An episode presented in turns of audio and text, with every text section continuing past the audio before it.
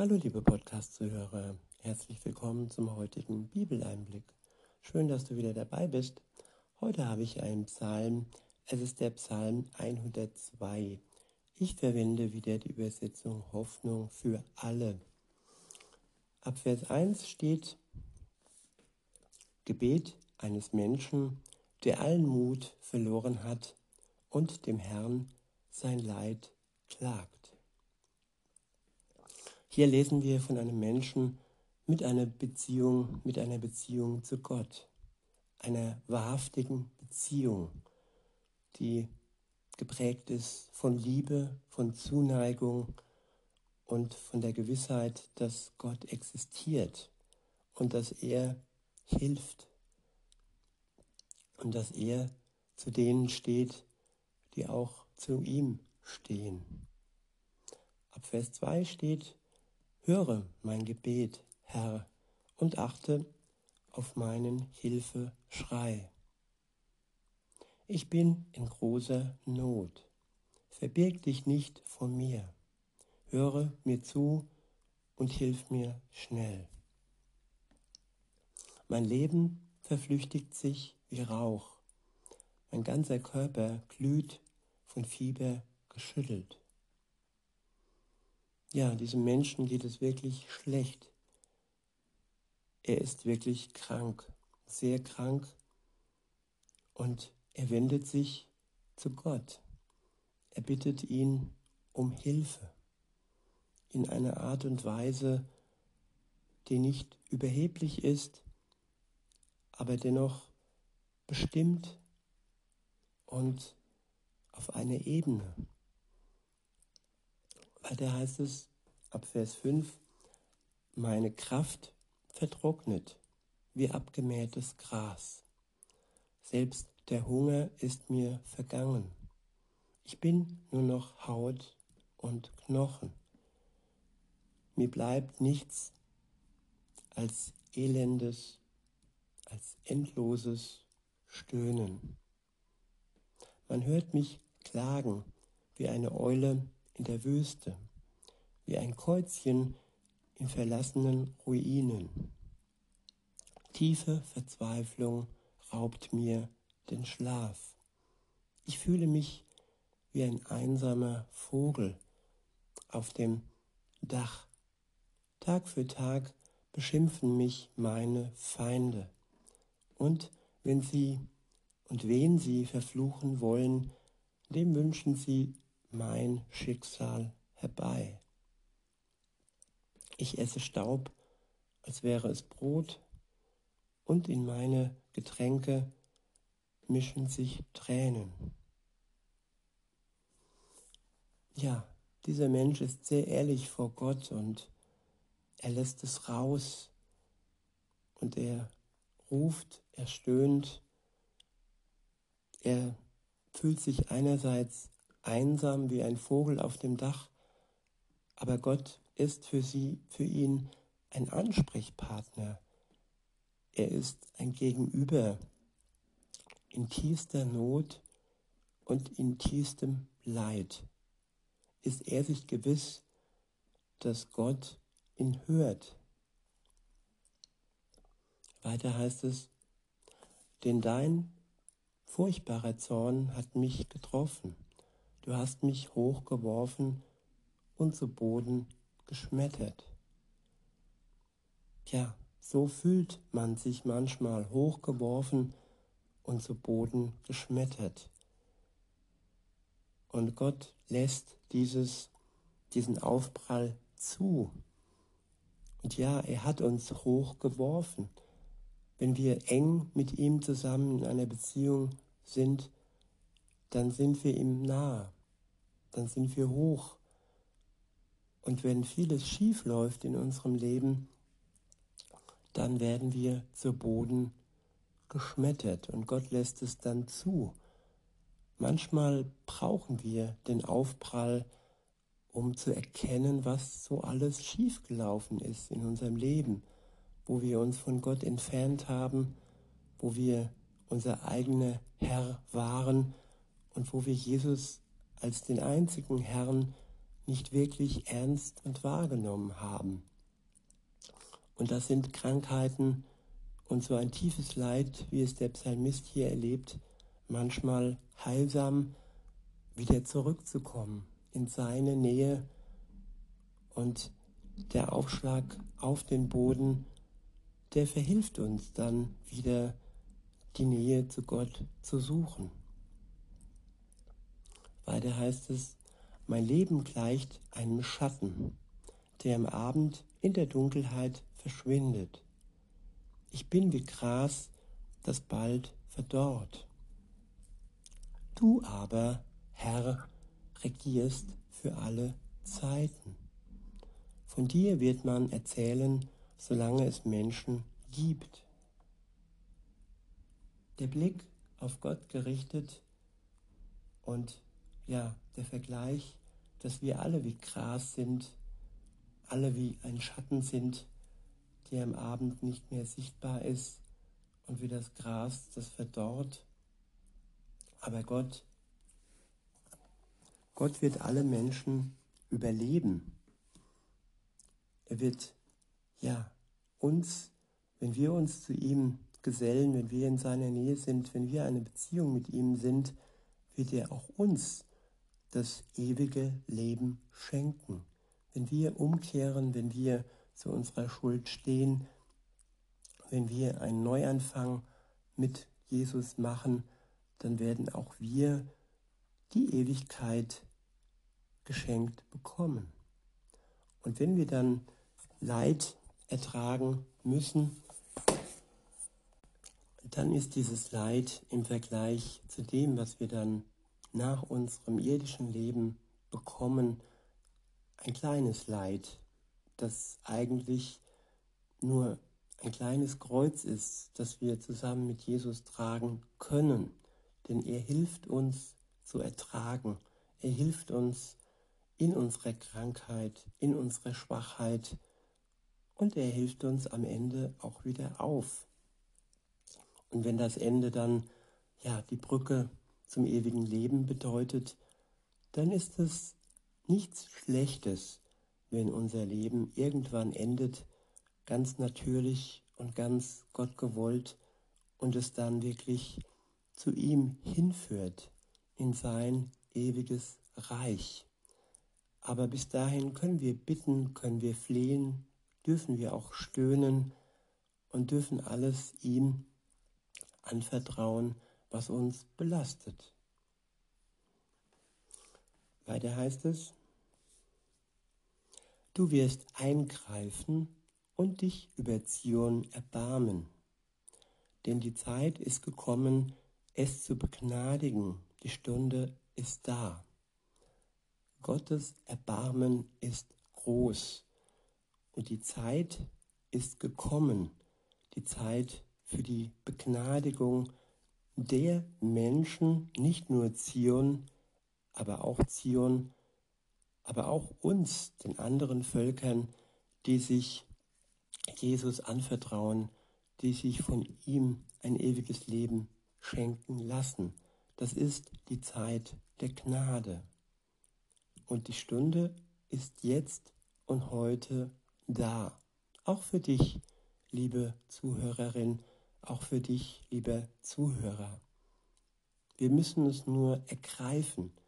Wir müssen das, was Jesus tat, im Glauben annehmen und in Anspruch nehmen, dass wir durch ihn gerecht werden, durch seinen Tod am Kreuz Gerechtigkeit erlangen und so am Tag des Gerichts nicht mehr den Schuldschein und ja, die Sünden die wir auf uns genommen haben, als Strafe, ähm, ja, die ewige Verdammnis entgegennehmen sollen.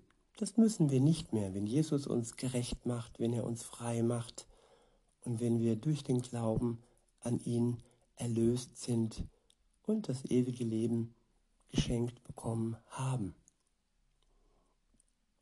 Ich wiederhole nochmal und fahre dann fort. Du wirst eingreifen und dich über Zion erbarmen. Denn die Zeit ist gekommen, es zu begnadigen, die Stunde ist da. Dein Volk liebt die Mauern dieser Stadt und trauert über ihre Trümmer. Aber der Herr wird sie wieder aufbauen. Er wird erscheinen in all seiner Pracht. Jesus wird erscheinen in all seiner Pracht. An dem großen Gottestag, den keiner weiß, den nicht einmal Jesus wusste, als er hier auf Erden war, aber den Gott der Vater ganz bestimmt weiß. Weiter heißt es, dann werden die Völker ihn fürchen, äh, fürchten und alle Könige vor seiner Macht zittern.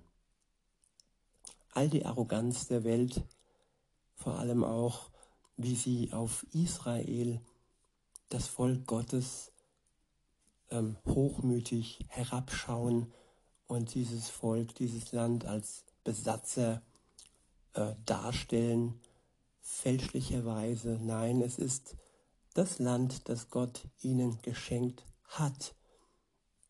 Und all diese Könige, all diese Machthaber, die jetzt im Moment noch arrogant auf das Volk Gottes, auf Israel herabschauen, die werden dann zittern, vor der Macht Gottes zittern, vor Jesus zittern, wenn er erscheint in seiner Macht. Weiter heißt es, ja, er wird das Gebet der Hilflosen hören. Er lässt ihr Flehen nicht außer Acht. Ich wiederhole, ja, der Herr wird das Gebet der Hilflosen hören. Er lässt ihr Flehen nicht außer Acht. Und das ist eine Zusage, liebe Zuhörerin, lieber Zuhörer, wenn du dich hilflos fühlst, wenn du hilflos bist, dann wird er dein Gebet erhören, wenn du dich ihm anvertraust. Weiter heißt es, diese Worte soll man aufschreiben für die Generationen, die nach uns kommen, damit auch sie es lesen und den Herrn loben. Der Herr blickte von seinem Heiligtum herab er schaute vom Himmel auf die Erde. Er hörte das Stöhnen der Gefangenen und rettete sie vor dem sicheren Tod. Ja, all die Gefangenen auf der Welt, ob sie nun zu Unrecht hinter Gitter sitzen oder ob sie gefangen sind durch andere Dinge, gefangen durch Drogen, gefangen durch Menschen, gefangen, ja, durch ihre Sucht an sich. Und wenn du dann in dieser Situation zu ihm rufst, dann wird er dich aus diesem sicheren Tod heraus retten. In Vers 22 heißt es, darum wird man den Herrn auf dem Berg Zion rühmen. In ganz Jerusalem wird man ihn loben wenn alle Völker und Königreiche sich versammeln, um sich in seinen Dienst zu stellen.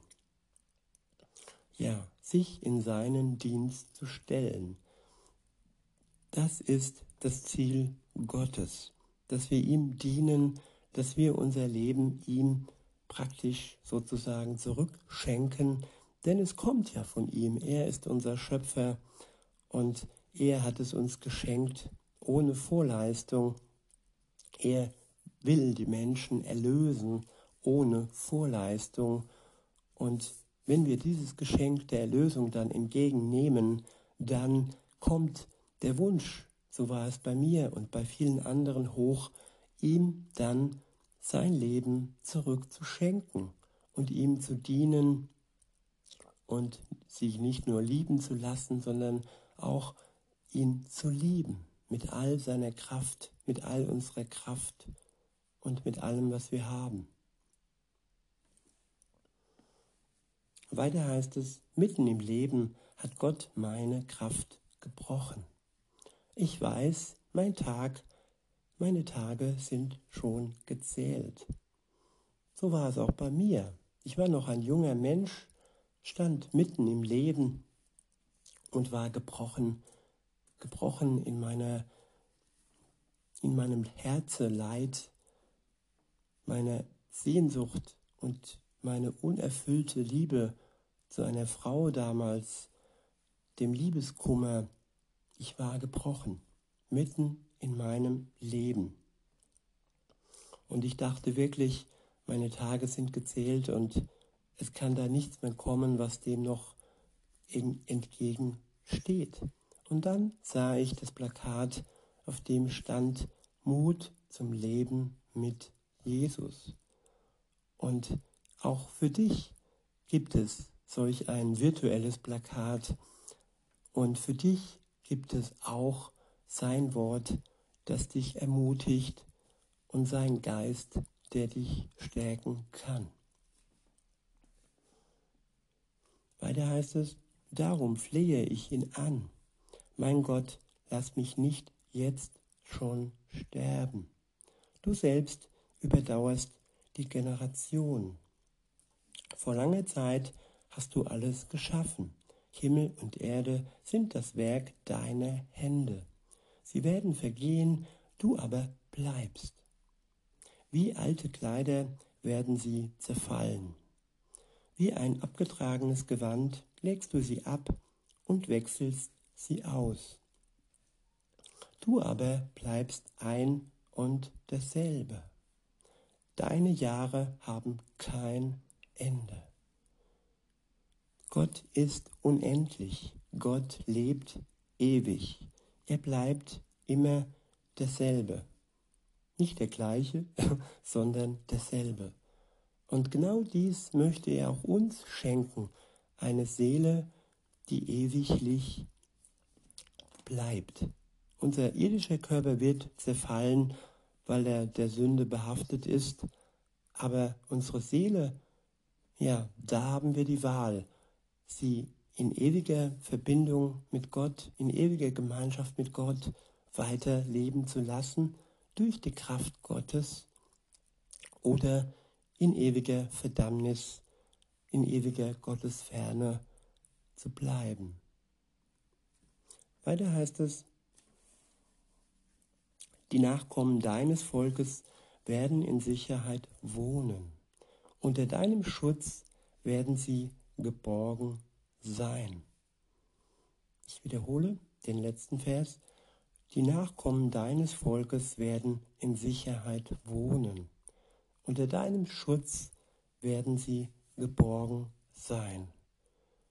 Unter seinem Schutz können wir geborgen sein, liebe Zuhörer. Und ja, bei ihm können wir in alle Ewigkeit in Sicherheit wohnen. Das ist sein Geschenk an uns. Wollen wir es auch annehmen? Ich würde es mir wünschen und es würde mich freuen.